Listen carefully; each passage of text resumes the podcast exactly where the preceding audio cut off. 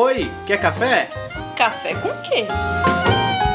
Café com Dungeon! Bom dia, amigos do Regra da Casa. Estamos aqui para mais um Café com Dungeon, na sua manhã com muito RPG. Meu nome é Rafael Balbi e hoje eu estou bebendo um cafezinho bem clarinho, meio marrom assim, cores pastéis. Eu vou falar de um livro que é lindo e tem altas ilustrações aí de meio aquareladas, sei lá. E para falar sobre Blue Rose, eu estou chamando a Ari aqui, que é ilustradora de mão cheia e vai poder falar muito bem desse jogo. Fala, Ari, bem-vinda. Bom dia, bando de plebeus. Prazer todo mundo, eu sou a Ari e eu vou estar aqui com o pessoal para falar desse jogo maravilhoso que eu espero que um dia ainda saia no Brasil. É, um bom desejo. E estamos também com o Gustavo Tertulione. Fala aí, cara, beleza? Pô, beleza, cara, beleza. Felicidade imensa estar aqui. E. Quer dizer, tô sempre aqui, né? E, pô, tô bebendo um cafezinho meio floral hoje. Meio cheio de flores. Olha, e, cara, o que, que é o Blue Rose, Ari? Bom, o Blue Rose ele é um jogo de fantasia romântica. Ele se passa num cenário medieval, mas o tema dele, o subgênero dele é fantasia romântica. A fantasia romântica é, fantasia romântica quer dizer que o jogo em si ele é muito mais focado no desenvolvimento pessoal dos personagens e em como eles se relacionam com as pessoas ao redor deles, seja de forma de criar laços de amizade, é, laços familiares, laços românticos ou até laços de inimizade. Hum. Essas relações com os NPCs e com os personagens também, entre, entre os jogadores, isso é o foco principal do jogo, mais do que a aventura em si. A aventura normalmente ela vai estar ali mas ela serve para desenvolver o personagem internamente, mais do que apenas torná-lo mais poderoso. Da personalidade dele, assim, né? Isso, exatamente. E por causa disso, NPCs e personagens, como eles se relacionam entre si, têm um grande papel no jogo. Uhum. E, e, qual o cenário dele? Eu, olhando assim, ele parece, sei lá, a capa dele tem uma coisa muito ar nouveau, né? Uma coisa tipo é, tecidos ao, ao, vento, assim, animais e, e flores. É, é, uma coisa bem, bem poética, né? Como é que é esse cenário do Blue Rose? Então, ele é um cenário medieval, só que ele, tipo, você meio que leva ele mais pro lado de Crônicas de Nárnia. Assim, sabe? Ele é um cenário medieval, mas ele não é, é muito aquele medieval o clássico como a gente imagina. Ele tem uma coisa mais perto de uma utopia, por assim dizer. Uhum. Próximo, mas tem bastante merda acontecendo, né? Mas se eu fosse para dizer, eu diria que uh, os moldes da sociedade é uma sociedade é, cenário medieval, mas com um toque mais é, mais sensível, por assim uhum. dizer. E qual o conflito que tem, assim? Qual, o que, que os jogadores vão enfrentar e que tipo de personagem que eles serão? Então, a premissa de um jogo de fantasia romântica, ele normalmente requer que os personagens sejam é, heróicos. Uhum. Então, se você é o tipo de jogador que gosta de fazer personagens, aquele personagem que só faz as coisas é, pelo loot, ou só tipo fica enchendo muito saco porque ele não quer fazer o negócio, ele só vai fazer se ele ganhar algo muito bom em troca. Esse talvez não seja o tipo de jogo para você, porque o jogo ele, ele tem essa base de os personagens serem heróicos, seja porque eles realmente querem fazer o bem para o mundo, seja porque eles querem glória e serem conhecidos, até seja porque eles têm um motivo pessoal que engata eles para isso, mas os motivos deles, tipo, eles são heróis. O jogo uhum. é para heróis, não é para e é. o tipo de conflito que eles enfrentam, qual, qual o tipo de inimigo que eles encontram. Aí você tem uma coisa meio é, preto no branco, assim, é uma, uma coisa meio maniqueísta, e os vilões vão ser o, o mal absoluto, assim, ou, ou é um pouco mais cinzento isso? Uh, eu diria que é um meio termo entre os dois, porque você tem o mal, O mal, ele é a sombra, ela é como se fosse uma força de corrupção que está no mundo e engole as, os espíritos e engole tudo aquilo que foi feito pelos deuses, tudo aquilo que é de é vivo no mundo, ele engole tudo e corrompe.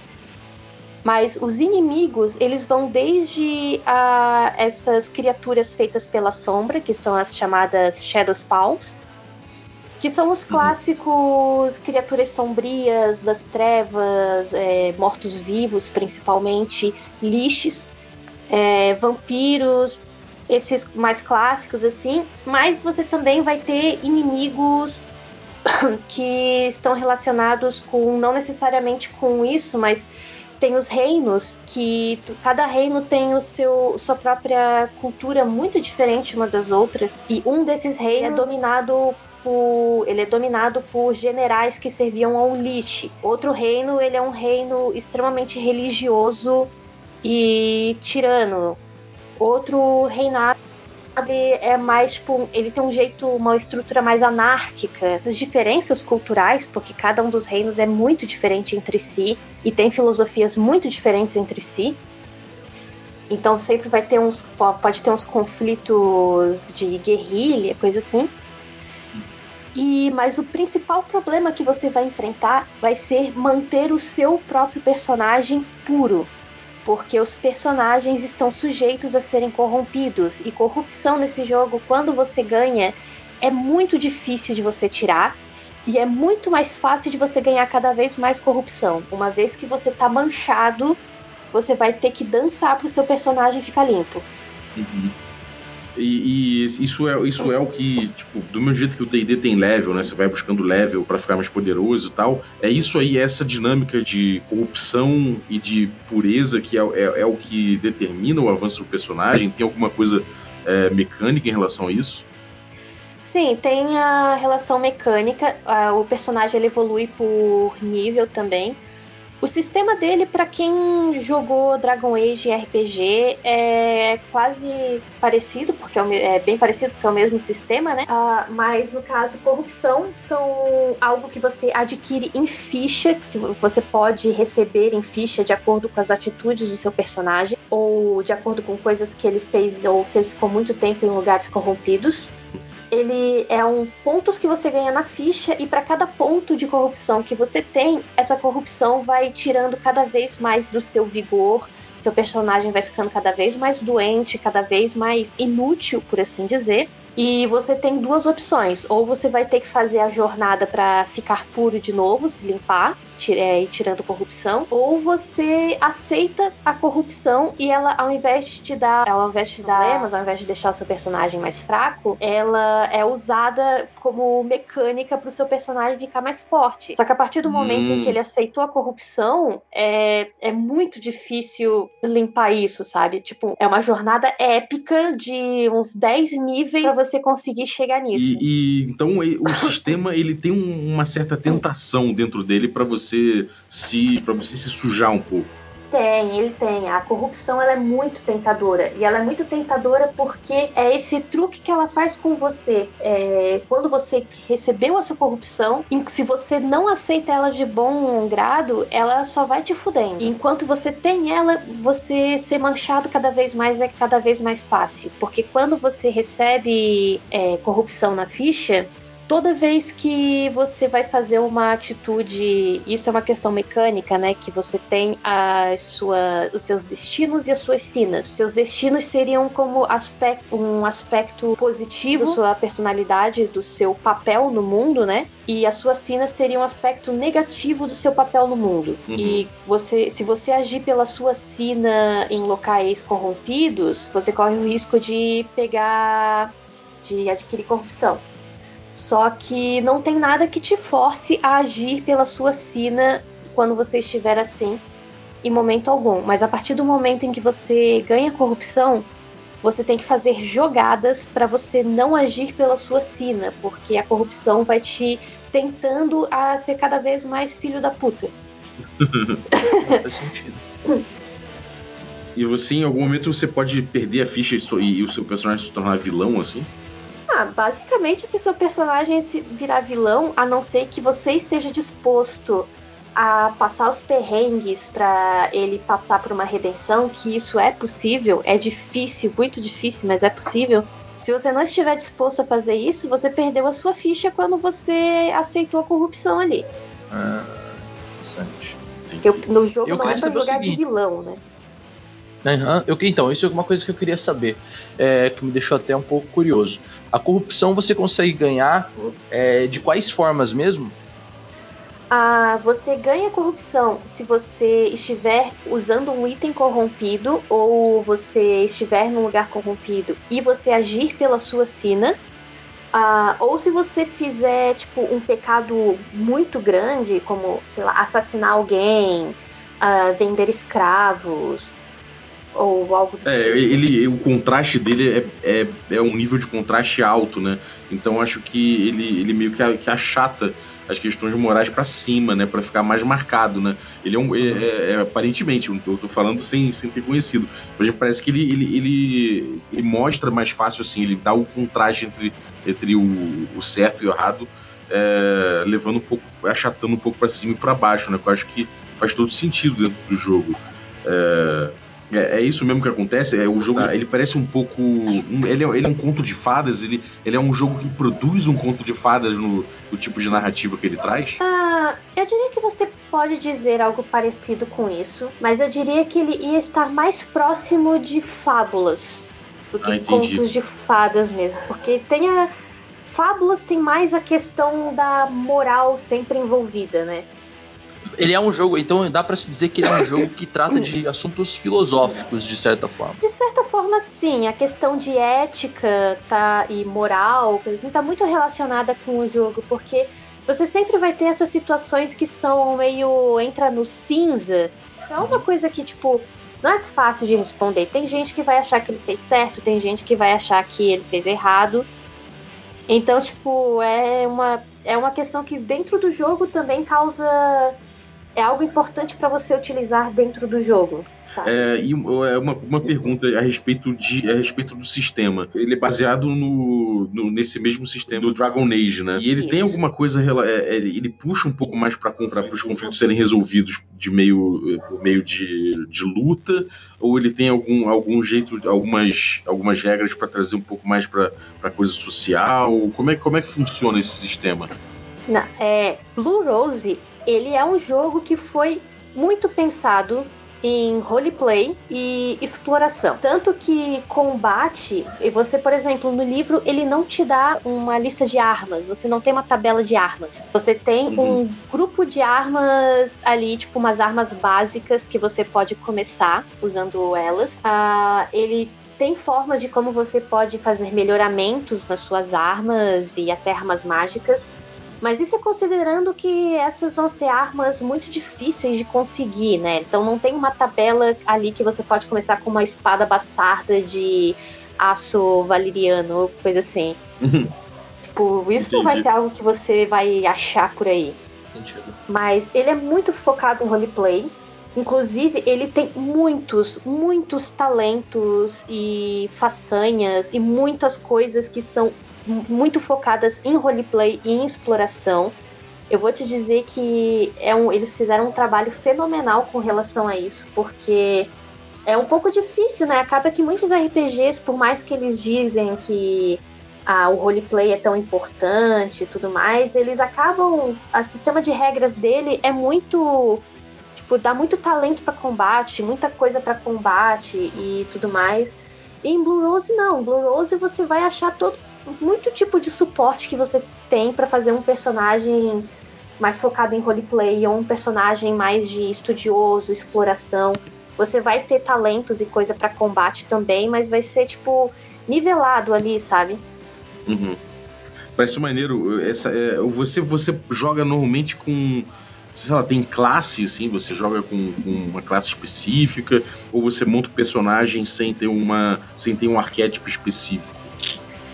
Você pode começar com uma entre três classes básicas, que seria o adepto, o usuário de magia, que no jogo a gente chama de arcana. Uhum. Uh, o especialista, que seria o mais focado em skills ou mais focado em certos talentos específicos relacionados à exploração ou roleplay. Uhum. E você tem o guerreiro, que o nome já fala, né? Sim. E então, quando você chega no nível 4, você pode escolher uma especialização, que essa especialização vai te abrir talentos a mais que você pode usar para o seu personagem ser mais focado. E aí tem especialização de bardo, especialização de duelista, especialização de. Uh, especialização de curandeiro, várias coisas assim. E tem raças no jogo? Tem. O jogo tem, se não me engano, cinco raças principais. Sendo que um deles são os Hidan, que são animais despertos. Onde você, no caso, seu personagem seria uma criatura, um animal, que nasceu e viveu boa parte da vida dele como um animal, até que em certa idade da vida dele ele despertou conhecimento e inteligência e ele consegue se comunicar telepaticamente com as pessoas. Tipo o Leão de Nárnia. Tipo o Leão de Nárnia, é por isso que eu usei Nárnia tipo, como é, referência. Imaginei, assim. é, ele, imaginei. Ele, ele, é um jogo bom pra, pra criança, porque assim, se eu, eu, eu, criança, cara, eu ficaria com uma imaginação muito, muito solta para jogar com esse tipo de coisa, assim, cara. Cara, eu vou te dizer que sim, porque o sistema é super simples, as regras do sistema são super simples, até a jogada avançada dele é algo extremo, é tipo um parágrafo de explicação de tão simples que ele é. Voltando para as raças, quais são as outras raças que tem além dos animais? Você tem os humanos, que são humanos em qualquer lugar uhum. que você vai. Quando você faz um personagem humano, você pode ganhar um ponto extra para botar em qualquer habilidade uhum. que você queira. Você tem também os Vata, que seriam, tipo, indo para os moldes de D&D, os Vata seriam como se fossem os meio-elfos uhum. da parada. Eles são uma raça descendente de humanos com uma antiga raça agora extinta que eram os Vatazin. E eles são eles são caracterizados por ter duas são duas subespécies, que é o Vatachá e o Vatanan.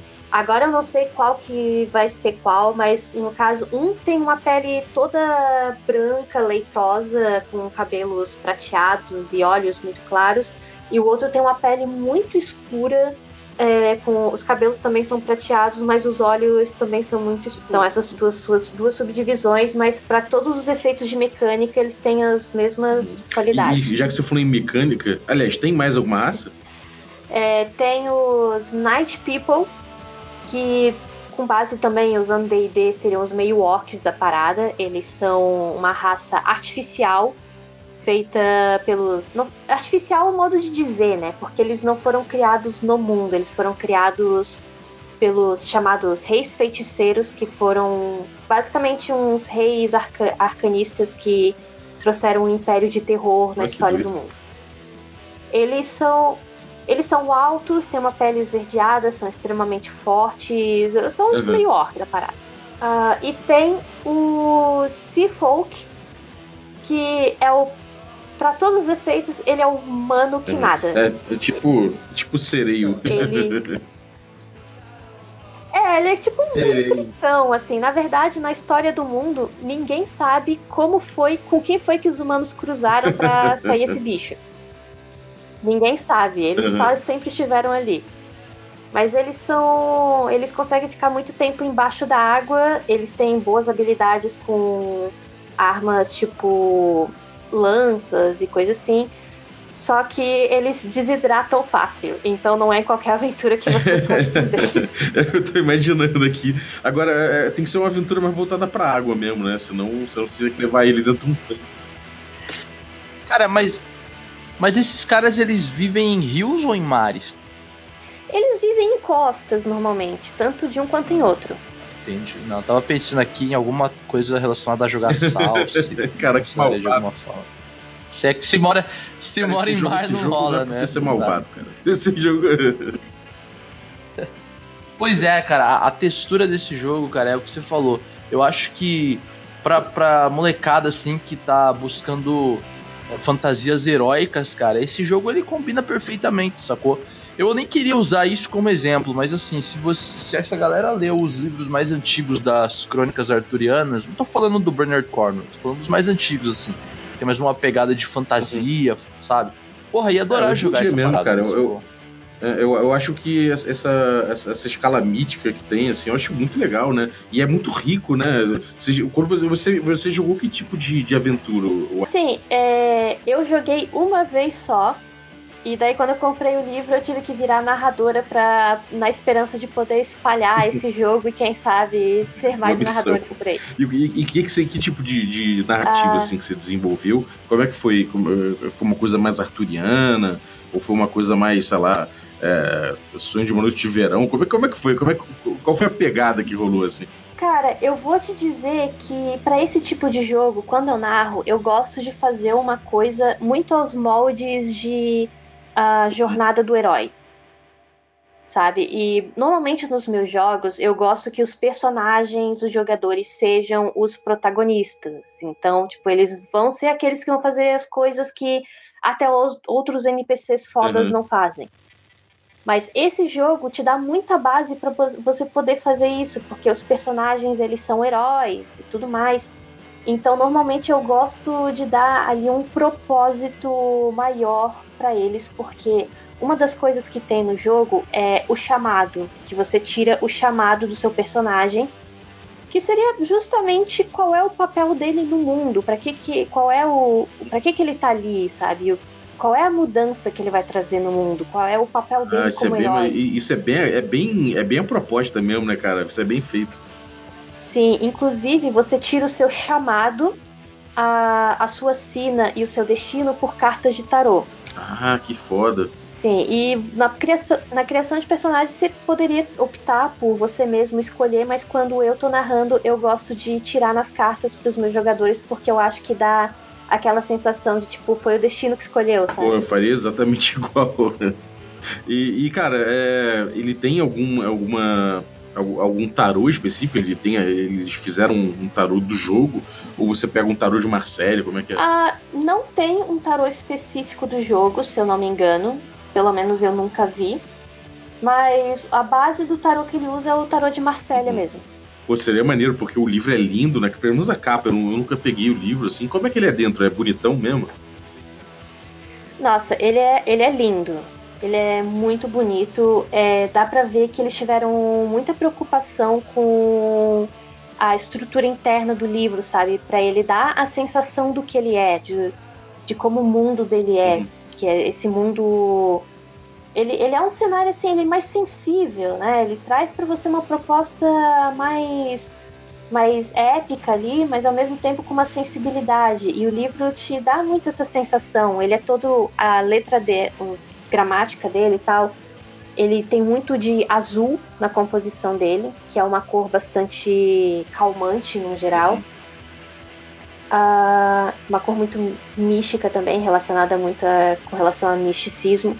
As ilustrações são muito bonitas e tem muita ilustração, eles tiveram muito cuidado com isso. Tem muito exemplo de NPC. Você tá virando. Cada duas páginas que você vira um livro lá tem um exemplo de NPC com um retratinho e tudo mais, bem bonitinho, uma história. Pô, bem doido. Então. E. Ele tem um suporte visual bem legal. E ele tem complementos? Ele, ele tem suplementos à venda? Tem alguns outros livros? Ou, ou ele é mais um livro básico e, e, e cessaram por aí? Ele tem alguns suplementos, não muitos, porque ele saiu a segunda edição não faz tanto tempo. Mas ele tem o livro básico, ele tem um kit de narrador que vem com um escudo e umas tabelas que você pode usar. Uhum. Uh, ele te, saiu recentemente um livro que seria da cidade de Aldis, que seria a maior cidade do seria a maior cidade do continente e ele te dá todo um suporte de toda a estrutura completa da cidade. Ele te dá mapas completos da cidade, mapas dos castelos, mapas das mansões, mapas dos bares famosos. Que doideira, cara. E, e bom, você, o que que você, o que que você acha do jogo que não funciona? Assim, você tem uma crítica ao jogo, qual, qual é a crítica que você tem? Do jogo que não funciona, hum, eu vou te dizer que. É, lembra quando eu falei que quando um, se, quando um jogador é daquele que gosta de fazer um personagem mais mercenário, uhum. assim? Então, quando você tem um jogador que insiste em fazer esse tipo de personagem, o jogo dá uma travada. E simplesmente não flui. Sabe? Tipo, ele demora para fluir porque porque, tipo, não é que você não tem estrutura para fazer isso, você até tem, mas não é um jogo que é esperado você fazer isso. As pessoas não são esperadas assim. Uhum. Se o seu personagem é aquele que chega numa vila pobre e diz que só vai ajudar o pessoal se tiver um tesouro, se tiver algo que ele vai ganhar em troca, as pessoas vão achar que você tá explorando elas, sabe? Tipo, porra, filha da puta, vai embora então. é, realmente não é um jogo para então para para jogadores de Sword and Sorcery, essa galera que tá acostumada com, com, sei lá, com ladrão roubando ladrão e todo mundo se dando mal, né? É um jogo, é um jogo épico, Isso, né? Bob, a gente acabou de encontrar uma vertente do New School, cara. É verdade. É verdade. É, é do mesmo jeito que o Old School tem o Sword and Sorcery, o New School agora tem. Quer dizer, agora não, né? O Blues. O Blues, Blue Rose é de quando, o Ari, você sabe? A segunda edição, se eu não me engano, saiu em 2016 ou 2017. Ah, se eu não me engano, posso estar errado. A segunda edição é recente e, e a, a primeira é de quando? A primeira? Ah, cara, eu não vou lembrar mas agora, mas é lá anos 2000 e Ah, não é anos 90 então. Não, não, ele não é um jogo Então ah. eu tô batizando aqui que é New School essa parte. legal, cara, legal. Eu, eu, eu, imaginava que ele era um. Eu, eu, eu, achava só, era completo achismo. Eu achava que ele era um jogo é, antigo que foi, é, que foi refeito agora, mas não, então. Ele é um jogo bem. é um jogo mais recente mesmo. É. Pô, eu fiquei, eu fiquei, fiquei interessado, cara. É, então, você, assim, sua palavra final sobre o jogo, sua recomendação final sobre Blue Rose, qual é? Cara, se. Minha recomendação final é tipo, se você é o tipo de narrador ou o tipo de jogador que gosta de aventura épica realmente, ou você gosta de tomar o seu tempo ali para conhecer os NPCs e desenvolver sua relação com eles, seja romance, ou se você gosta de fazer um personagem heróico que quer fazer as coisas porque você acha que isso é que é o real sentido de uma aventura, então esse jogo vai ser um jogo perfeito para você, sabe? Para mim essa é a maior recomendação. Se você é uma pessoa que gosta de aventuras por, aventuras, uhum. sabe? Por ter um propósito pro seu personagem. É, maneiro. E é, isso facilita até, até você fazer o chamado de aventura, né? O cara, quando o cara tem um propósito, você já sabe por onde você vai, né? Sim, exatamente. Inclusive, o chamado, ele seria uma coisa que não é qualquer NPC que vai ter, sabe? Os seus personagens têm, porque eles têm um motivo para estar tá ali no mundo. É, bem interessante. Nesse, nesse momento. Maravilha. E, Wari, você, ilustrador de mão cheia, eu conheci você quando você fez um, uma arte de uma fada no, quando você estava jogando o Salado de Ratos com o Pug. E, cara, eu fiquei muito emocionado, porque foi pô, a primeira, a primeira arte que fizeram esse de, de um jogo que eu, que eu de, uma, de uma aventura que eu tinha feito, eu fiquei muito emocionado. É... Ah, a fada de botas. É, exatamente, né? a fada de botas. Ah, eu até hoje adoro aquela ilustração. É, cara. E, e como é que, que, que você tem feito aí? Que que você, como é que, é, que, que você tem é, feito commission? O que, que você tem trabalhado de, de, de arte aí? É, eu tenho trabalhado ultimamente com commissions e tenho feito algumas artes para algumas editoras, alguns livros também, que por, por contrato a princípio eu não posso falar quais são. Uh, mas agora eu estou trabalhando também em alguns projetos pessoais e em algumas artes que eu vou tentar mandar para editoras pra, de fora. Uhum. Maneiro. E cê, onde que a galera encontra o teu portfólio, as tuas coisas assim? Uh, eu tenho um Instagram para quem quiser acompanhar meu trabalho e tudo mais, é Área Hirsch Arts. vou deixar o link, uh, galera, eu... no, no descritivo. Então, eu galera... tinha página, só que eu tenho preguiça de atualizar a página, então eu desisti dela. É, hoje em dia a galera usa Instagram mesmo, né, cara? É, pra mim não vale a pena, sabe? Eu acho que a movimentação em página de Facebook é muito devagar se você não paga, e o Instagram Não que ele seja muito melhor, mas o movimento dele ainda tá legal. Eu concordo, o Instagram tem sido, tem sido a fonte mesmo. Pô, parabéns, cara, parabéns aí pelo seu trabalho. É, pô, eu acompanho aí. E, pô, é muito maneiro mesmo. Então, se você tá, vai lançar um jogo aí, vai fazer alguma coisa assim, ou mesmo que é uma ilustração para desenhar seu personagem, você faz commission de personagem também? Faço. Então, ó, oportunidade aí. Valeu. Obrigado, cara. Então, e você, Tertulione, alguma palavra final aí? Pô, eu queria só é, dizer que eu acho que esse é um, o tipo de RPG que vale a pena pra gente poder dar uma, é, uma trocada assim de ambiente para quem curte um SR, sabe? Pra desafogar um pouco do SR. Porra, joga toda semana, toda semana aí você pega. Pega um final de semana, um feriadão, joga esse jogo aí pra desafogar, é, enxergar o mundo com outros olhos, entendeu? Uhum. E aí pra depois voltar pra maratona, cara. É, cara, eu acho, eu acho que muita gente que sente falta disso, né? De um, de um arco de história mais lúdico, menos, talvez, é, menos, menos voltado pro, pro conflito armado, sabe? Esse tipo de coisa mais lúdica mesmo e poético, eu acho que o Blue Rose é, é realmente importante, cara. Você, se você for criança, você vai explorar de um jeito lúdico, mais, mais infantil. Eu acho que provavelmente você, sendo mais, mais velho, você vai explorar de um jeito bem poético. Eu tô uhum. certo, Ari?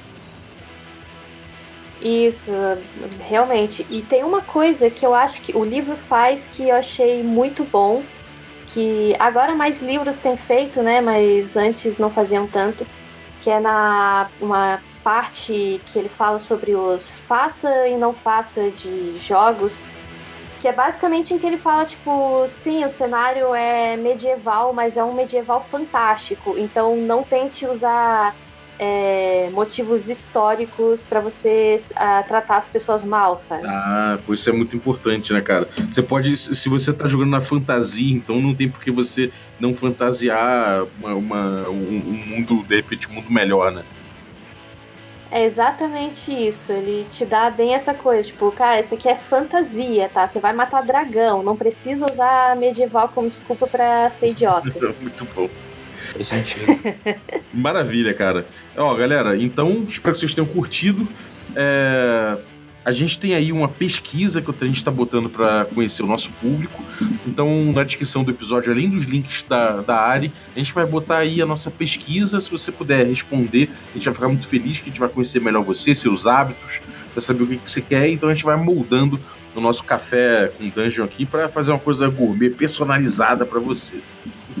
é, no mais, fica de olho aí que a gente coloca no Instagram também, instagram.com/barra regra da casa eu tô sempre fazendo é, previews dos, dos, dos, assuntos que a gente trata, né? Do, do, de cada episódio eu coloco uns teasers lá para você entender um pouco mais do, do, que vem no episódio.